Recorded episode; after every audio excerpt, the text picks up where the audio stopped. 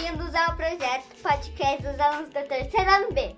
Uma apresentação de contos acumulativos estudados nas aulas remotas da Escola Municipal Adirce Senedese Cabelenha, com orientação da professora Márcia Cristina de Oliveira Silva, com o objetivo de despertar o gosto pela leitura e a contação da história, utilizando uma ferramenta tecnológica podcast apresentada por Isadora Ribeiro Montani.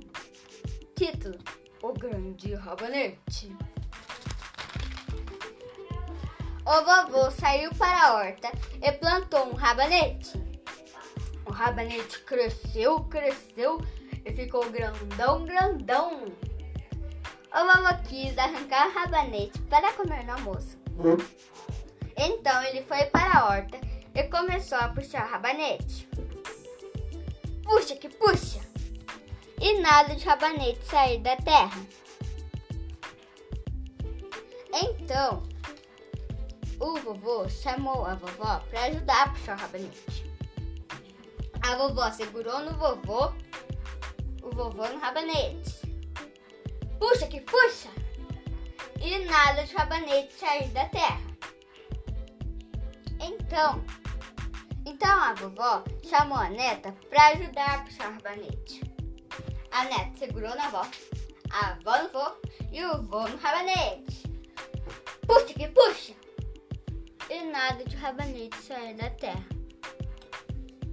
Então a neta chamou o Totó para ajudar a puxar o rabanete.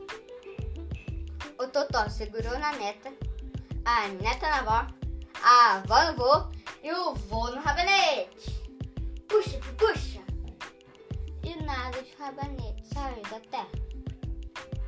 Então Totó chamou o rato, o gato, para ajudar a puxar o rabanete.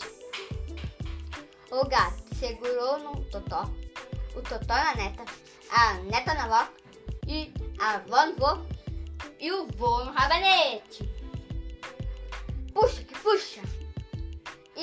De rabanete sair da terra.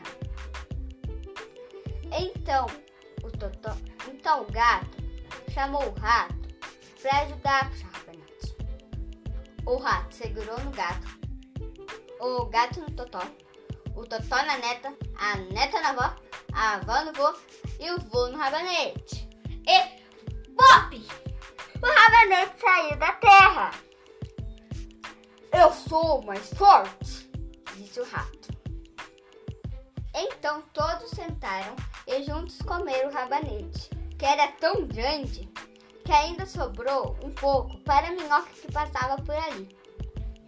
E você, acha mesmo que o rato era mais forte? Fim.